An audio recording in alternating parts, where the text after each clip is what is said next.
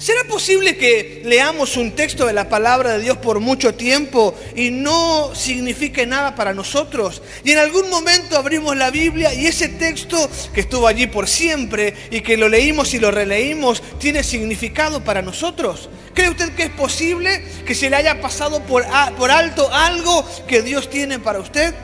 Pues es mi experiencia. En el año 99 tenía un año como plantador de una iglesia allí en la ciudad de Villa Elisa y estaba deprimido, amargado, enfermo. Habíamos comenzado el año 98 con ocho personas en la plantación de la iglesia y luego de un año éramos siete.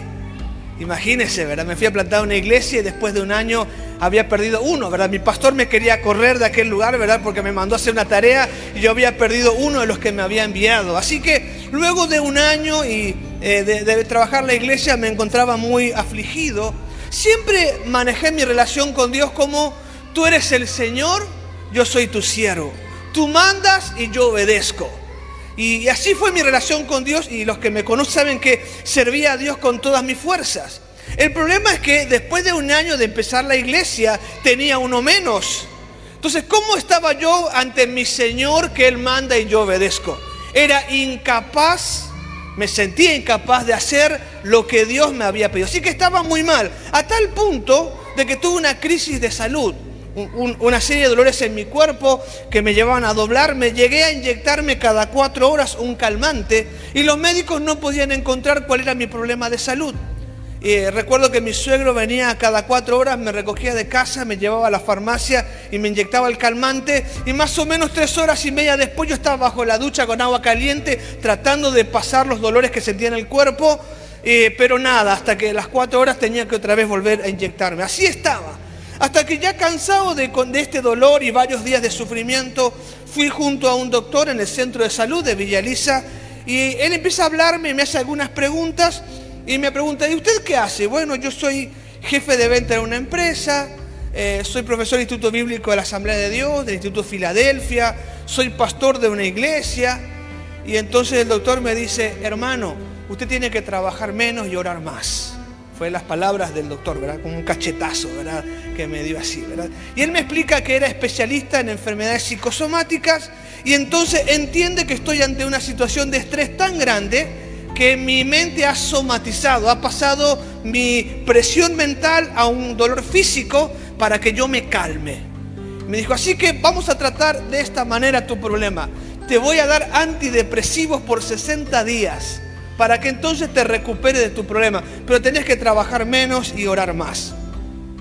Bueno, Salí más deprimido del doctor todavía, imagínese, ¿verdad? Yo iba a plantar una iglesia, iba a ser así maravilloso, un gran hombre de Dios, y me encontraba después de un año en depresión, con una carga de estrés que no podía manejar, eh, me, sentía muy mal. Lo cierto es que mientras empecé a tomar los antidepresivos, porque lo hice durante 15 días, eh, encontré Efesios capítulo 1, y esto cambió mi vida. Eh, ya era pastor, era profesor de instituto bíblico, pero encontré en ese momento de enfermedad, de frustración, de fracaso, encontré Efesios capítulo 1. Y cuando leí lo que dice allí el versículo 6, para alabanza de la gloria de su gracia. Lo que dice el versículo 12, a fin de que seamos para alabanza de su gloria. Y en el versículo 14, para alabanza de su gloria. Cuando leí Efesios capítulo 3 dije, no puede ser. Tú me creaste, y diga, tú me creaste, diga conmigo. No le escuché para nada. Tú me creaste para alabanza de tu gloria. Eso decía la Biblia pero yo no lo sentía en mi vida. Y cada vez que tomaba la pastillita rosada y, me, dormía, porque dormía más de, de 12 horas por día del agotamiento que tenía, luego de eso decía, ¿cómo es posible esto? Y estudiando Efesios capítulo 3, pude entender que podemos ser, podemos vivir para alabanza de su gloria, no por nosotros mismos, sino por las bendiciones que Cristo ha conquistado a nuestro favor. Ahí me tiene que decir amén. Básicamente usted va por la calle y la gente dice, gloria a Dios. Eso es lo que dice Efesios capítulo 1. Para alabanza de su gloria. Dicen, Jorge, aleluya.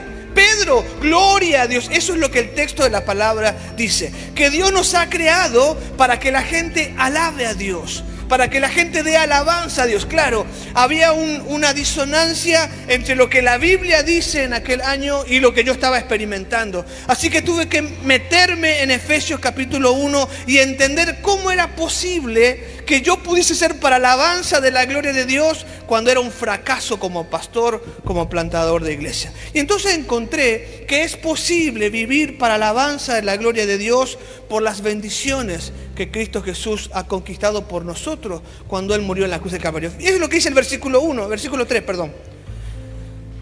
Bendito sea el Dios y Padre de nuestro Señor Jesucristo, que nos bendijo con toda bendición espiritual en los lugares celestiales en Cristo. El hecho de que Cristo nos haya bendecido quiere decir que no tiene que ver con lo que nosotros podemos hacer, sino que Él nos ha bendecido. Y que diga en los lugares celestiales en Cristo quiere decir que la bendición escapa a lo que alguien pueda decir de mí. Mi bendición, quien yo soy, está escrito en los cielos por lo que Cristo ha hecho. A ver si lo digo diferente para que me diga amén.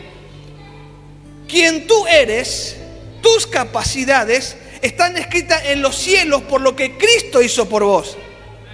Se da cuenta, no tiene que ver, porque Él conquistó y lo escribió allá en los, cielos, en los lugares celestiales, de donde viene la autoridad, de ahí dice que usted ha sido bendecido con toda bendición espiritual. Así que es posible que usted viva una vida para la gloria de Dios por las bendiciones que Cristo ha traído sobre su vida. Pero también es posible que usted le pase como a mí, viendo su realidad, su presente, las batallas que está enfrentando, usted conociendo sus debilidades diga, esto no es para mí, no lo voy a lograr, no puedo hacerlo. Y usted cuando la gente lo mira no pueda entender que la gente dice gloria a Dios, porque tal vez escucha algo diferente. Así que permítame mencionar por lo menos tres bendiciones que hacen de usted una persona que va a vivir para la gloria de Dios. Amén. Usted va a vivir para la gloria de Dios. Usted puede hacerlo. No se trata de quién es usted en sí mismo, sino de las bendiciones que Cristo ha conquistado por usted. ¿Cuáles son estas bendiciones? Ojalá fueran todos tan pentecostal como este niño. ¿Cuáles son las bendiciones que Cristo ha conquistado para nosotros? La primera bendición es el perdón del pecado. Acompáñenme en el capítulo 1, en el versículo 7 en adelante. Dice Efesios capítulo 1, versículo 7. En Él tenemos redención por su sangre, el perdón de pecados, según la riqueza de su gracia, que hizo sobreabundar para con nosotros en toda sabiduría e inteligencia él nos dio a conocer el misterio de su voluntad según su beneplácito, el cual se había propuesto en sí mismo. Otra vez, versículo 7 dice, en Él tenemos redención por su sangre, el perdón de pecados según la riqueza de su gracia. Gracias. Versículo 8, que hizo sobreabundar para con nosotros en toda sabiduría e inteligencia. La primera bendición que te permite vivir para la gloria de Dios es el perdón de pecados. Tú puedes vivir una vida gloriosa y la gente verte y decir gloria a Dios porque Cristo ha perdonado tus pecados. Dice que este perdón de pecados, la, palabra redención en el, versículo, en el versículo 7 tiene una connotación comercial, se usaba en un concepto comercial. Es decir, alguien paga, redime, pagando, pagando para que tú seas libre de aquella esclavitud en la que estás. ¿En qué estábamos esclavos? En el pecado. La palabra de Dios dice que el que peca es esclavo del pecado, que no tiene voluntad por sí mismo. Por eso es que hay tantas cosas que vos sabés que están mal hacerlas y las haces igual, porque el, pecado se enseñorea, te gobierna. Ahora la Biblia dice en el versículo 7 que Él perdonó tus pecados pagando un precio. Este precio es su propia sangre. En Él tenemos redención por su sangre, el perdón de pecados. Es decir, él perdonó nuestros pecados pagando un precio que nadie puede igualar. La sangre del Hijo de Dios. Cuando Jesús murió en la cruz del Calvario, cuando Él exclamó, Dios mío, Dios mío, ¿por qué me has desamparado? Todo aquel sufrimiento, aquella soledad y esa sangre derramada era el precio necesario para rescatarte de la esclavitud del pecado. Eras un esclavo del pecado, pero Cristo ha derramado su sangre para que tú tengas perdón.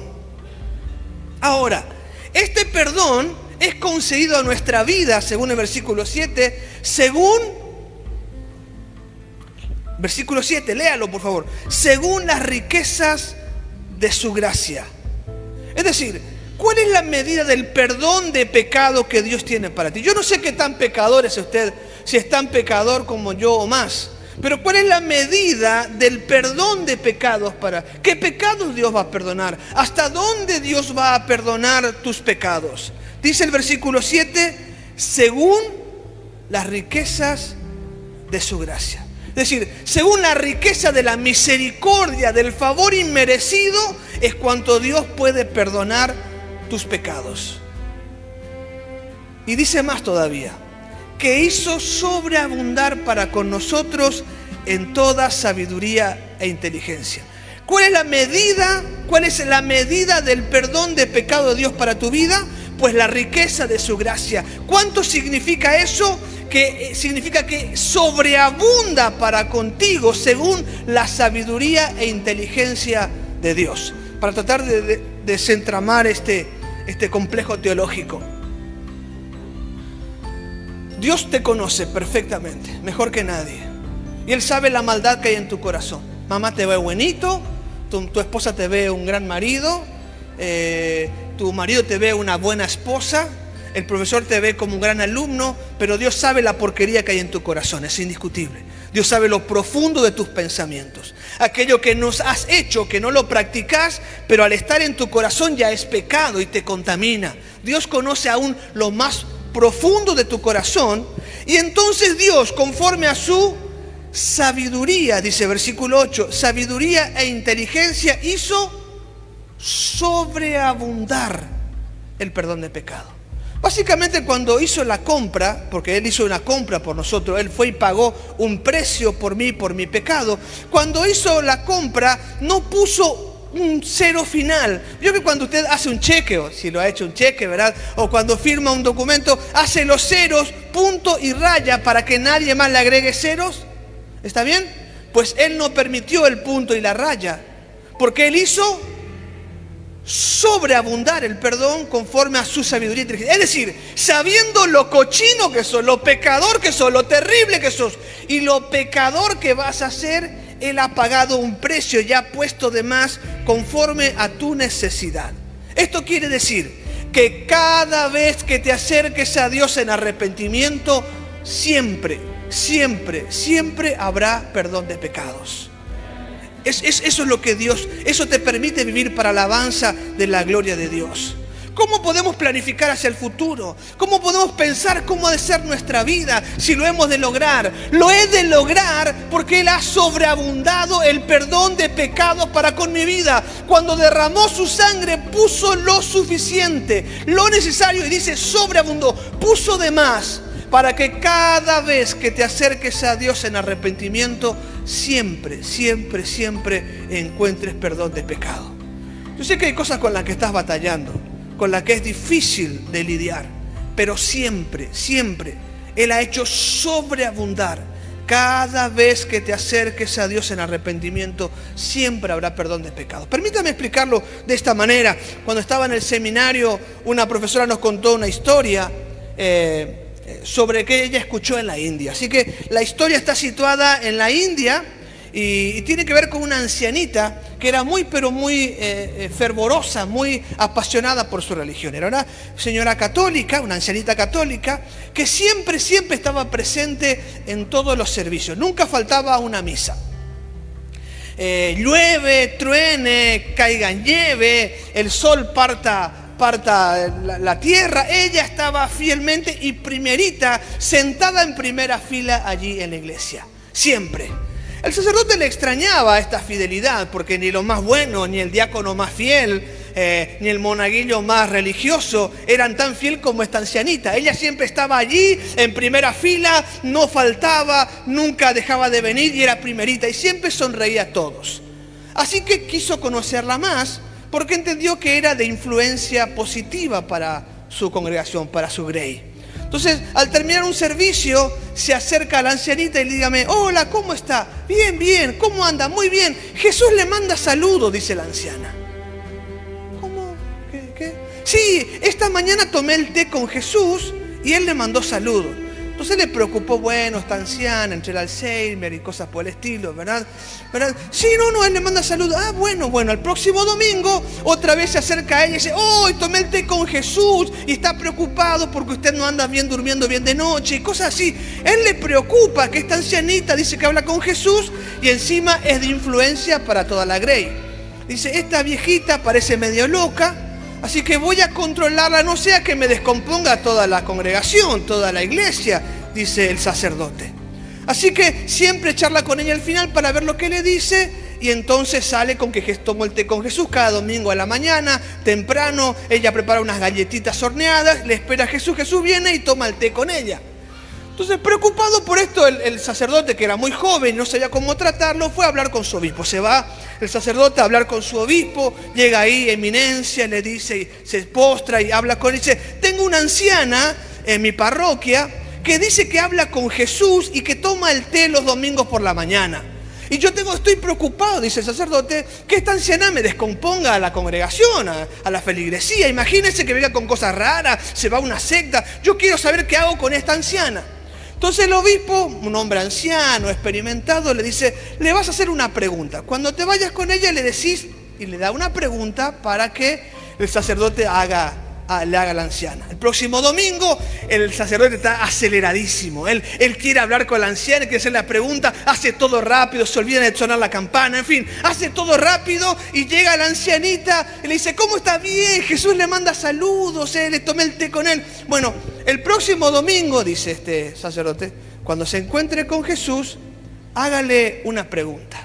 Y le dice, esta es la pregunta. Y le, le dice la pregunta, bueno, la ancianita no entiende, se va a su casa.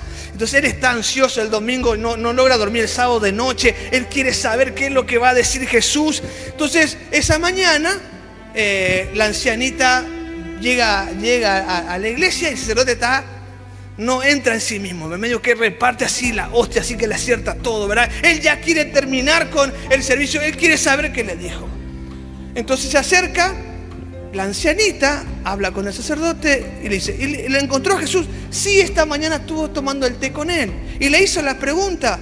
Sí, le hice la pregunta. ¿Y qué le dijo? Y bueno, Jesús vino, se sentó conmigo a tomar el té. Y mientras, mientras tanto le hice la pregunta que usted me pidió que le haga. Le pregunté, dime Jesús, ¿cuál fue el último pecado que cometí? ¿Y qué le dijo Jesús? Entonces le cuenta lo que Jesús le dice y le va a decir al obispo lo que Jesús le dice. Se va corriendo acá, la tengo, sí, ya sé, esta yo me di cuenta. Llega junto al obispo y le dice, le fui, le dije, le hice vino y entonces, ¿y qué te respondió? Dice que Jesús se rascó la cabeza, que después se cruzó de brazos. Y luego dice que acarició su barba, que acarició su barba, así. Y después Jesús le dijo, no sé, y el obispo le dice, entonces ese es Jesús. Porque la palabra de Dios dice, y no me acordaré más de sus pecados. La palabra de Dios dice que cuando nosotros venimos a Dios en arrepentimiento, hay perdón de pecado. Sin importar el tamaño, la dimensión que el pecado pueda tener, cuando vienes a Él, siempre habrá perdón de pecados para tu vida. Él dice, yo voy a perdonar sus pecados y no me acordaré más de ellos. Por eso el obispo pudo identificar que ese era Jesús. Porque aunque Dios lo sabe todo, Él ha determinado olvidarse de tus fracasos. Y si pensamos en Hebreos que dice que Él solo puede recordar, que Él no es injusto para olvidar la obra que hacemos, cuando Dios ve la obra buena que hacemos, cuando Dios ve tu vida, solo puede ver tus buenas acciones. El día que diste un vaso de agua, el día que hiciste, serviste como mujer en la iglesia, el día que compartiste algo y cuando Dios quisiera ver tus pecados, dice la Biblia, Él no se puede acordar de tus pecados, porque Él ha hecho sobreabundar sobre tu vida en toda sabiduría e inteligencia el perdón de pecado. No sé qué terrible es. Me imagino que tu pecado es terrible y que la culpa es grande. Me imagino, y es cierto. Y no voy a justificar ningún pecado porque no es mi tarea. Mi tarea es decirte, ven a Cristo en arrepentimiento. Confiésale tu pecado. Él ha prometido tener suficiente perdón. Cuán grandes sean tus pecados, habrá perdón de Dios para con tu vida. ¿Cuántos me dicen amén? Entonces podemos vivir para la gloria de Dios. La gente va a decir aleluya cuando te vea porque Dios ha perdonado tus pecados y hay perdón de pecados abundante para tu vida. Cada vez que te acerques a Él encontrarás perdón en Jesucristo. Otra de las bendiciones por las cuales nosotros podemos, podemos vivir para la gloria de Dios es el propósito de hacernos santos. Dice el versículo 4 según nos escogió en Él antes de la fundación del mundo, para que fuésemos santos y sin mancha delante de Él. Dice la Escritura que Dios antes de que el mundo fuese, y es medio complicado este concepto, y no voy a entrar mucho porque no quiero, no quiero complicar más con el concepto de la predestinación, pero antes de que el mundo fuese hecho, Dios ya te vio. ¿Sí? Eh, eh, el, libro, el libro de los Salmos dice que cuando estabas en el vientre de tu madre, Dios anotó en un libro todas las cosas que habían de ser formadas en ti. Pero aún antes, dice Efesios, antes de que el mundo fuese hecho, antes de que tu mamá estuviese embarazada, antes de que alguno de tus antepasados tuviese vida, Dios ya te vio y viéndote en la eternidad se trazó un propósito para su vida. Dice, según nos escogió en él antes de la fundación del mundo. O sea, antes de que el mundo fuese hecho, antes del, del cielo, antes de las estrellas, antes de que el mundo fuese hecho, Dios dice, te escogió. Y este para que dice el versículo 4 habla de propósito. ¿Para qué Dios te escogió? Antes de que el mundo fuese hecho. Él te escogió para que fueses santo y sin mancha delante de Él. ¿Por qué podés vivir para la gloria de Dios? ¿Por qué ese quebranto que tenés por las dificultades y las tentaciones y las pruebas no pesan a la hora de mirar a Cristo? ¿Por qué? Porque Él tiene un propósito. Él, ha decidido trabajar con tu vida para cambiarte de tal manera que tú seas santo y sin mancha delante de Él. Y este concepto de ser santos y sin mancha tiene que ver con, con esto de presentarnos delante de la gente, delante de los ángeles, y que ellos puedan mirar nuestra belleza y nuestra pureza. Pero recuerde, no se trata de mi pureza intrínseca, porque yo mismo soy santo y puro, sino que Él se ha propuesto hacerme santo y puro.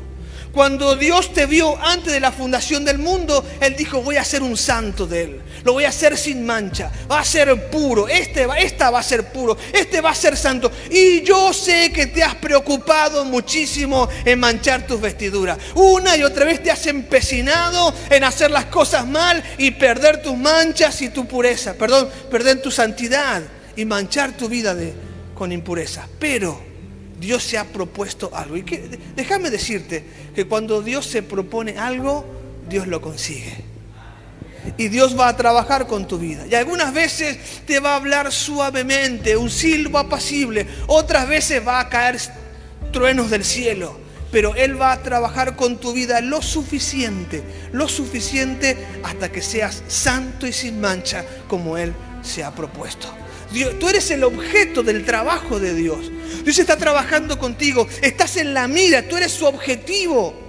Él está totalmente comprometido a transformarte de manera que la gente diga gloria a Dios. Y cuando te vean digan aleluya.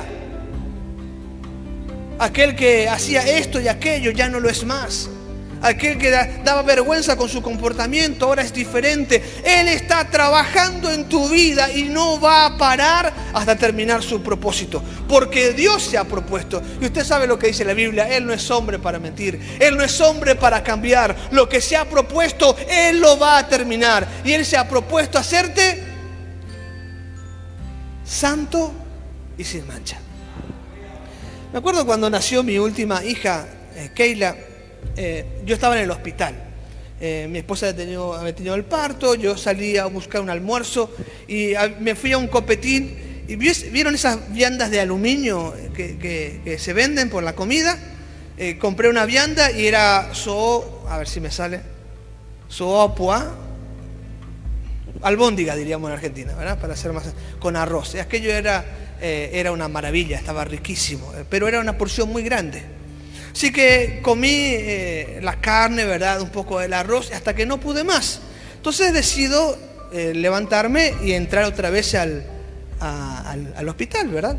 Y cuando me levanto había un pobre perro allí, así que le di el resto de mi comida. Y después de la comida me pongo a caminar para entrar al, al hospital. Y Dios me habla. Y me dice, Jorge, no podés dejar basura en la calle. Y sentí una vergüenza, un quebranto, así que volví, el que me vio se habrá reído de mí sacando la comida a un perro, ¿verdad? Pero volví sobre mis pasos y le saqué la vianda al perro y busqué y anduve para más. Encima que no es que tenemos tantos basureros por la calle en Paraguay, ¿verdad? Así que anduve por todos lados buscando dónde poder echar mi basura. Porque Dios se preocupó que este joven pudiese encontrar un lugar donde poner la basura. Tiempo después, ya con muchos hijos más, no, no, no con muchos hijos más, pero con mis hijos más crecidos, ya vivíamos en Villa Lisa, eh, yo volvía del trabajo en colectivo. En aquella época el caramelo de menta costaba 50 guaraníes. Fíjese qué viejo que soy, ¿verdad? Yo conocí la moneda de 50. Usted no, yo la conocí, ¿verdad? Y, y, venía y bueno, en el colectivo entró y yo tenía, no sé, 100 guaraníes. Entonces compré dos caramelos. Y usted sabe, yo tenía en aquel entonces cinco hijos y no puedo llegar con dos caramelos para cinco hijos. Aparte quería comer el caramelo. Así que me comí el caramelo, guardé el papel y cuando me bajo tenía que desaparecer la evidencia. Porque el papá no puede llegar con eh, papel de caramelo en el bolsillo porque me van a colgar, ¿verdad? Me agarran mis hijos, ¿verdad? Me cuelgan y me echan de la casa, me disciplinan y cosas por el estilo. Así que lo que hice fue desaparecer la evidencia. Me bajé del colectivo y tiré el papelito. ¿Y sabe qué pasó? Dios me habló. pero me habló de una manera tan bueno, hasta es ridículo, ¿verdad? Dios me recuerda mi llamado, mi propósito. Y me dice, yo te traje a salvar esta ciudad. Así yo, así yo sentí la presencia de Dios, hinché el pecho. Yo te traje para cambiar esta ciudad, para traer salvación. Y vos la estás ensuciando, me dijo. me di vuelta para atrás, volví sobre mi paso y empecé a juntar los papeles de caramelo del piso, ¿verdad? Lo que, lo que era dicho el que me vio, ¿verdad? Si Dios se preocupa con este pastor que no entiende ni cuando Dios le abre los cielos y le habla, de que no hay que tirar un papel en la calle, ¿qué no va a hacer Dios contigo con los propósitos gloriosos que tiene para vos? Dios va a trabajar, no te va a dejar dormir, te va a quitar el sueño, te va a, traer un montón de engadareno alrededor tuyo para que te asusten bien luego, ¿verdad? El camión te va a pasar al ladito, luego así, ¿verdad? Como casi me voy al cielo. Eh, eh, él va a tratar contigo de la manera que le parezca más oportuna. A veces en la tranquilidad del sueño, otra vez a través de un ministro, o como hoy hablándote una palabra de parte de Dios, o hablándote al oído, o con circunstancias en la vida. Él va a trabajar contigo hasta hacerte santo y sin mancha. Mira, mira hacia adelante el futuro sin quebranto. Míralo sin preocupación, porque lo cierto es que Dios va a trabajar contigo. A veces va a doler, porque uno puede aprender a las buenas o a las buenas de Dios, porque Dios no es malo, ¿vio? Entonces, a las buenas, buenas, pero a las buenas de Dios duele. Lo cierto es que Él va a trabajar. A veces te va a doler, te va a hacer llorar, pero va a hacer de vos lo que se ha propuesto, un santo y sin mancha. Así que mira con tranquilidad, acepta desafío, comprometete a predicar dentro de seis meses, ¿verdad? Planea un evento evangelístico eh, en tu ciudad. Hacelo sin, sin temor, porque Él va a trabajar contigo. Cada vez que tu oído se levante al cielo, Él va a tener una palabra que va a dirigirte, que va a corregirte, que va a mantenerte en la senda de la santidad porque Él se ha propuesto hacer de ti un santo sin mancha. Por eso podemos vivir para la gloria de Dios, porque Él está trabajando y va a trabajar. ¿Y está sintiendo el dolor? Alguno está siendo apretado en este momento, ¿verdad? Las cosas no son como quieren. Él está trabajando en tu vida. Y tenés que decir gloria a Dios aunque duela, porque eso va a mejorarte, va a transformarte. Esta crisis, este problema, esta situación tiene que ver con los propósitos eternos que Dios tiene para tu vida. Para Dios es de extrema importancia completar su tarea y lo va a hacer, aún a pesar tuyo. Él lo va a hacer. Y prometo terminar con esto. Bueno, siempre digo eso y no termino, pero... Eh, como se está grabando, espero cumplir con mi promesa. La tercera eh, bendición, aunque hay cinco en el texto, pero voy a mencionar tres. La tercera bendición que nos permite vivir para la alabanza de la gloria de su nombre, para una vida gloriosa, es la adopción.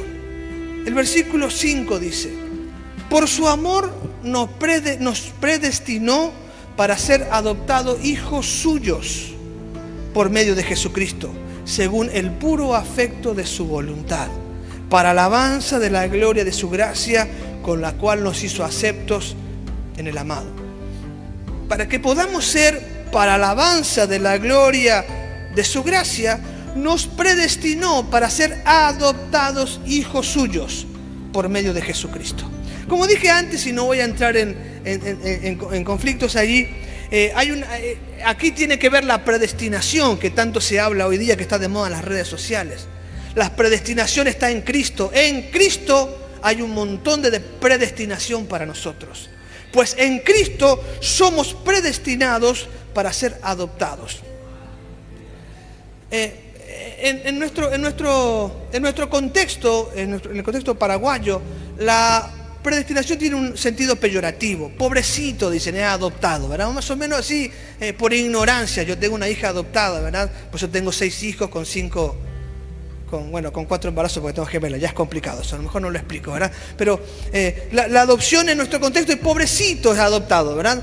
Pero cuando el texto habla de adopción en Efesios, no está hablando de pobrecito, ¿sí? Está hablando de que el adoptado tiene la misma eh, autoridad que quien lo adopta. Hay una película muy vieja, pero mire qué viejo que soy yo, Ben Hur. Salió una versión moderna ahora, no sé si la han visto. ¿Alguien ha visto Ben Hur? Me siento extremadamente viejo ahora. Oh Señor, dame, dame años a mi vida, ¿verdad? En esta película eh, hay un, ciudadano, yo no veo mucha televisión, como se da cuenta, ¿verdad? Eh, hay, un, hay un ciudadano, hay un ciudadano judío muy importante que tiene un accidente y en ese accidente lastima al gobernador de Judea que le tenía hambre a su hermana, parece, o a su, o a su mujer, algo así. La cuestión es que va preso este, este ciudadano ilustre, se llama Benjur, va preso y encima va preso a la peor de las prisiones, lo mandan a las galeras. En las galeras por lo general la gente no vive más de dos años. Sin embargo, este Benjur lleno de odio, lleno de rencor, está pegado a su remo y sobrevive años y años allí en el bote. El capitán del barco, que a la sazón era el comandante de, la flota naval de, Roma en, el mar Mediterráneo, nota que este, este esclavo no se muere como los demás, que siempre está viviendo, pero este hombre está lleno de odio, de, odio en su corazón. En un momento, en plena batalla en el Mediterráneo, el barco de, del capitán es embestido por otro y el barco comienza a hundirse. Cuando, el barco comienza a hundirse, el capitán dice, ese hombre sobrevivió tantos años que no quiero que se muera ahogado, así que corten las cadenas y liberan las cadenas. Entonces Ben Hur intenta salvar a cuantos puede en aquel momento, ¿verdad? En aquel, en aquel lugar. Luego la película aparece que en una tabla flotando está el capitán romano y Ben Hur a su lado. Y entonces el capitán romano cuando despierta, ve que toda la, flota está hundida, que su barco se hundió, saca su espada y se va a quitar la vida. Entonces Ben Hur le da una trompada, y solo en las películas con una trompada uno se desmaya, ¿verdad? Le da una trompada y se desmaya, y cuando se despierta había sido que era el ganador, era el héroe, el capitán por haber vencido al enemigo. Así que cuando llegan a, a Roma, el capitán decide adoptar a Ben Hur como su hijo. Y cuando hacen el desfile triunfal, Benjur, el esclavo, va en el mismo carro que el capitán. Y todas las loas, toda la alabanza para el capitán también son para Benjur, porque como hijo adoptado tiene la misma autoridad. y la película transcurre en esta historia de que Benjur llega con toda la autoridad y no lo llaman más Benjur, sino lo llaman el hijo de fulano. Cuando la Biblia dice que somos adoptados, está diciendo que tenemos la misma autoridad que Cristo Jesús. Somos, por eso la Biblia dice, habla de que somos, yo sé que no queremos creer esto, pero somos coherederos. Si Dios va a repartir la herencia, va a poner una parte para Jesús y la misma cantidad para nosotros, porque somos coherederos. Eso significa la adopción. Cuando Dios nos mira, nos ve iguales a Jesús. ¿Se da cuenta por qué puede vivir para la gloria de Dios? Porque Él lo ha hecho un hijo suyo con la misma autoridad que el mismo Jesucristo. Esto significa la adopción. Pero el texto dice más. Esta adopción es posible porque Jesús nos amó. Es decir, a partir del amor de Jesús es que podemos ser adoptados. Es decir, usted está aquí hoy y es un hijo de Dios porque Jesús lo amó. No porque usted hizo méritos para ser adoptado. Jesús decidió amarlo. Y dice aún más el texto, y a mí me encanta esta frase. Esta adopción es según el puro afecto de su voluntad. Ollantojayupe. Mira este curepí, chiquitito, mal hablado, lo quiero para mí. ¿Vio la criatura cuando va a dormir y se acostumbra a, a, una manta de apego o a un muñeco? Pasan los años, el muñeco está todo podrido, le faltan los ojos, no, no, le faltan los brazos, está sucio, pero si el bebé no tiene en la mano el gozo y chupa el dedo, no se duerme. Bueno, así éramos nosotros. Feos, sucio, mal hablado, pecadores, dijo, se me antoja, lo voy a adoptar. Y termino con esta historia, porque ahora sí termino. Vi una película hace años, era adolescente, la película era blanco, y mire qué viejo, la película era blanco y negro, ¿sí? Eh, en esta película era la historia de una madre que tiene muchos hijos, creo que eran como siete, si no más, muchos hijos, y los doctores le detectan que tiene cáncer. Dicen que va a morir en tres meses. Como tiene muchos hijos y su marido es un borracho empedernido que siempre promete. La, película es muy gris, así, muy oscura. El marido toda la noche vuelve a la casa prometiendo que nunca va más, va a tomar, pero sigue tomando en la pobreza y todo eso. Entonces la mujer decide colocar sus hijos en adopción por cuanto, por cuanto se va a morir y su marido es un borracho que no es capaz de hacerse cargo de la familia.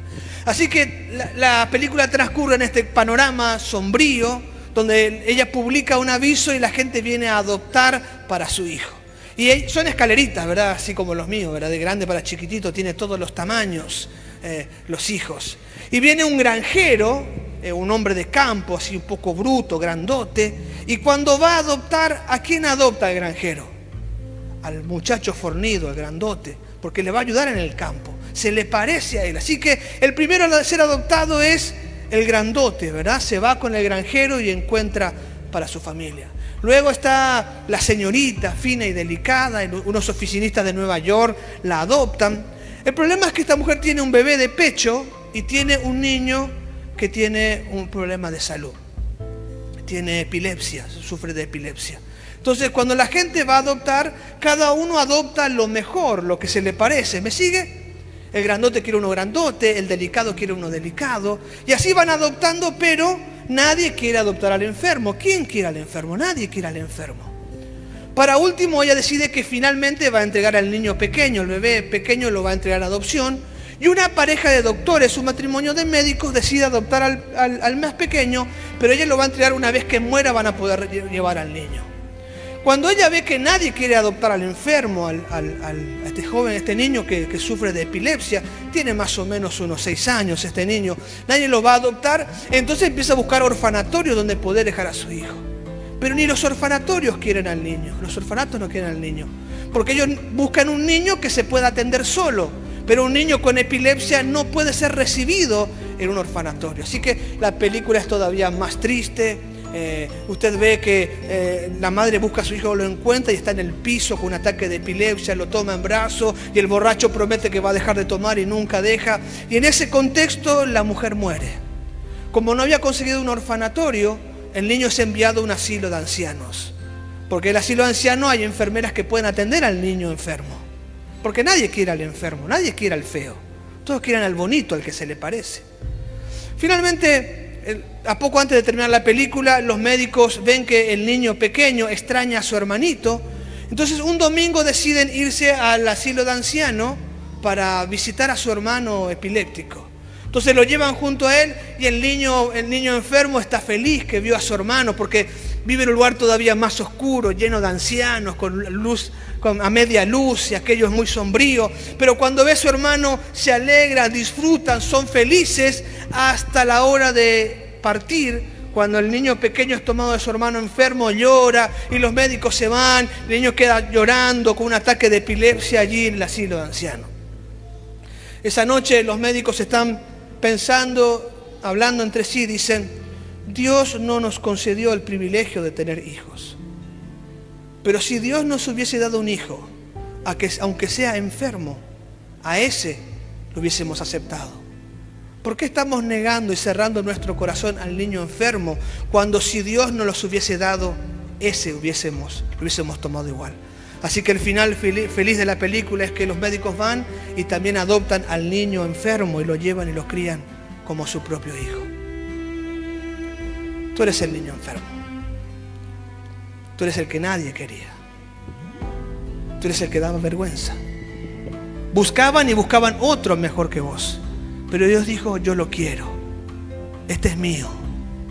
Yo lo adopto. Jamás Él miró alguna de tus imperfecciones porque son muchas. Dios decidió amarnos. Se le antojó brindarnos su Hijo. Se le antojó aceptarte tal y como eres. La escritura dice que fuimos aceptos. Así como somos, con todos nuestros defectos, con todos nuestros errores, con toda nuestra carga de pecado, fuimos aceptados por Dios como sus hijos. Por eso es posible vivir para la gloria de Dios. Porque a pesar de lo que la gente diga, a pesar de lo que vos ves en el espejo, Dios te ha aceptado tal y como eres. Y Él ha decidido que seas su Hijo amado. Permite en esta hora que el Espíritu Santo toque tu corazón y como dice el versículo 14, te amarre, te ate a su palabra y puedas entender que Él ha consumado toda esta obra. La gente te va a ver y va a decir, gloria a Dios. La gente va a decir aleluya porque Dios ha decidido hacerte su hijo con todos los privilegios que como el Padre que ama pone sobre su Hijo Jesucristo. Padre, bendecimos tu nombre en esta hora, Señor. Te adoramos. Te bendecimos, Señor. Y te agradecemos tanto, pero tanto, que te hayas rebajado a ser nuestro Padre. Que nos hayas aceptado en el amado que a pesar de mis fracasos, de mis errores, de mis pecados, tú hayas decidido aceptarme como tu hijo. Yo te doy gracias, Señor. Padre, oro por quienes están presentes aquí, quienes están mirando la transmisión. Muchos, muchos están cargados de culpa y angustia en su corazón. Sienten que lo han hecho mal yo quiero rogarte, Espíritu Santo, que seas las arras en su corazón, la garantía de estas promesas, de estas bendiciones que has puesto para ellos, Señor. Yo te ruego, Espíritu Santo, que tú puedas ministrarlos ahora, romper toda atadura, todo pensamiento opuesto a, a, tu palabra. Le han dicho muchas cosas, Señor. Los han ofendido una y otra vez. Han señalado sus defectos pero tú has decidido amarla, tú has decidido amarlo sin condiciones. Tú los has aceptado tal y como son, Señor. Padre, que sea tu palabra la que marque sus corazones ahora. Que sea tu palabra, Señor, la que marque el rumbo de sus vidas no las palabras ásperas que han recibido, no las críticas que han recibido, no la verdad que han visto en el espejo, sino la verdad de tu palabra. Tú, Señor, los has perdonado, has puesto gracia sobreabundante para que cada vez que vengan en arrepentimiento a ti encuentren perdón para sus pecados. Oh, Señor, déjales mirar tu gracia en esta hora, déjales entender, ayúdales a entender que hay perdón suficiente ante tu altar, Señor. Yo te ruego, Padre Santo, que les permitas entender que estás trabajando con ellos, que hay una obra que has comenzado y vas a terminar en sus vidas. Que esto que están pasando es parte de tu propósito, de tu trato, de tu misericordia para hacerlos el hombre, la mujer que has pensado para ellos. Y Señor, que hoy puedan recibir la verdad, que tú los aceptas, que tú los aceptas, que son aceptos en el amado, que son aceptos en el amado, que son aceptos en el amado. Mientras te pones de pie,